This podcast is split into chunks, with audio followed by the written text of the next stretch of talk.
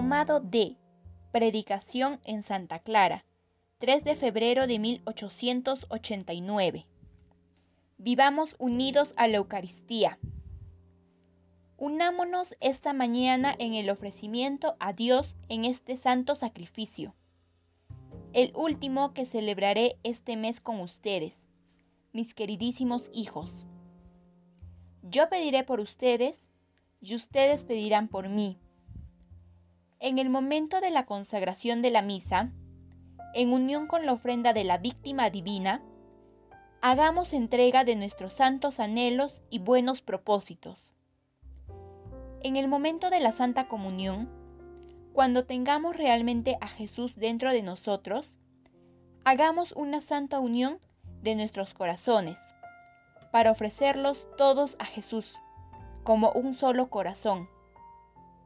Jesús será por siempre nuestro dulcísimo refugio y querido lugar de nuestros encuentros.